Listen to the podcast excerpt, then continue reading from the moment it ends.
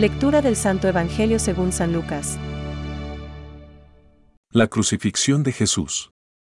Cuando llegaron al lugar llamado, del cráneo, lo crucificaron junto con los malhechores, uno a su derecha y el otro a su izquierda. Uno de los malhechores crucificados lo insultaba, diciendo, ¿No eres tú el Mesías?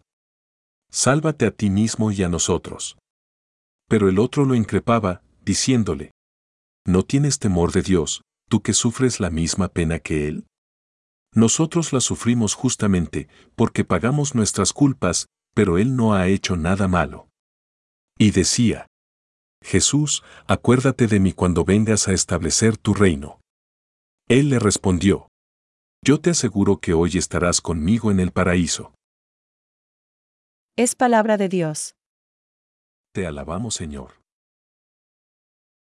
Reflexión. Jesús, acuérdate de mí cuando vengas con tu reino. Hoy, el Evangelio evoca el hecho más fundamental del cristiano. La muerte y resurrección de Jesús. Hagamos nuestra, hoy, la plegaria del buen ladrón. Jesús, acuérdate de mí. La Iglesia no ruega por los santos como ruega por los difuntos, que duermen en el Señor, sino que se encomienda a las oraciones de aquellos y ruega por estos, decía San Agustín en un sermón. Una vez al año, por lo menos, los cristianos nos preguntamos sobre el sentido de nuestra vida y sobre el sentido de nuestra muerte y resurrección. Es el día de la conmemoración de los fieles difuntos, de la que San Agustín nos ha mostrado su distinción respecto a la fiesta de todos los santos. Los sufrimientos de la humanidad son los mismos que los de la Iglesia y, sin duda, tienen en común que todo sufrimiento humano es de algún modo privación de vida. Por eso, la muerte de un ser querido nos produce un dolor tan indescriptible que ni tan solo la fe puede aliviarlo. Así, los hombres siempre han querido honrar a los difuntos. La memoria, en efecto, es un modo de hacer que los ausentes estén presentes, de perpetuar su vida pero sus mecanismos psicológicos y sociales amortiguan los recuerdos con el tiempo. Y si eso puede humanamente llevar a la angustia, cristianamente, gracias a la resurrección, tenemos paz. La ventaja de creer en ella es que nos permite confiar en que, a pesar del olvido, volveremos a encontrarlos en la otra vida. Una segunda ventaja de creer es que, al recordar a los difuntos, oramos por ellos.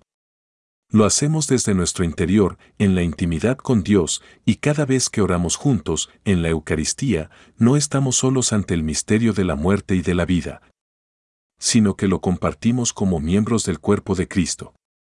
Más aún, al ver la cruz, suspendida entre el cielo y la tierra, sabemos que se establece una comunión entre nosotros y nuestros difuntos. Por eso, San Francisco proclamó agradecido. Alabado seas, mi Señor, por nuestra hermana, la muerte corporal. Pensamientos para el Evangelio de hoy. ¿Por qué habríamos de dudar de que nuestras ofrendas por los muertos les lleven un cierto consuelo? No dudemos, pues, en socorrer a los que han partido y en ofrecer nuestras plegarias por ellos. San Juan Crisóstomo. Seremos finalmente revestidos de la alegría, de la paz y del amor de Dios en modo completo, sin ningún límite, y estaremos cara a cara con Él. Es bello pensar esto. Pensar en el cielo es bello. Da fuerza al alma. Francisco. La comunión con los difuntos. La Iglesia peregrina, perfectamente consciente de esta comunión de todo el cuerpo místico de Jesucristo, desde los primeros tiempos del cristianismo, honró con gran piedad el recuerdo de los difuntos y también ofreció por ellos oraciones, pues es una idea santa y provechosa orar por los difuntos para que se vean libres de sus pecados. Nuestra oración por ellos puede no solamente ayudarles, sino también hacer eficaz su intercesión en nuestro favor. Catecismo de la Iglesia Católica, número 958.